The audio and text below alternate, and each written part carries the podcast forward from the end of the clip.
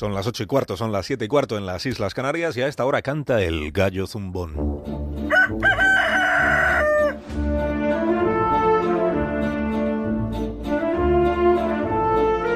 Hoy con Antonio Lucas. Buenos días, Antonio. Buenos días, Alsina.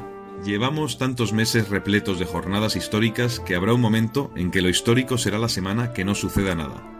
Ahora que el artículo 155 está desperezándose por primera vez en esta democracia y el independentismo embravecido da discursos en inglés como si hablase más para Malta que para España, es el momento de reconocer que esto acaba de empezar y que aún quedan por vivir otras muchas calamidades. En el debate político se ha instalado una cierta histeria simbólica, gestos y guiños que pesan ya más que las palabras, que dicen más que ellas. Puigdemont apareció el sábado en televisión con una señera y una bandera de la Unión Europea a la espalda, y con la misma puerta de cuando su discurso de sí pero no, algo más entornada. A este paso los analistas políticos van a tener que ser relevados por interioristas y aparejadores que explicarán la semiología de la caoba o el sentido visceral de un aplique, donde estará cifrado el mensaje último de este locurón que no lleva a parte alguna. El momento es muy grave. En periodos así los deseos se confunden y se extreman.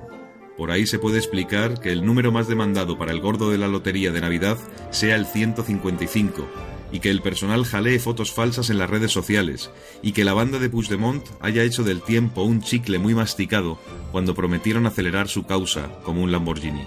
En este orden de deformaciones entra también el lenguaje. Se escuchan berreas de frases hechas, presos políticos, golpe de Estado, pueblo oprimido, sed de diálogo, todo forma parte de la misma trampa. También las banderas, todas las banderas de este país multicolor, que está adquiriendo modales de dibujo animado. Cada vez se habla con más desgana de lo serio, en beneficio de lo absurdo. Eso sí que es histórico.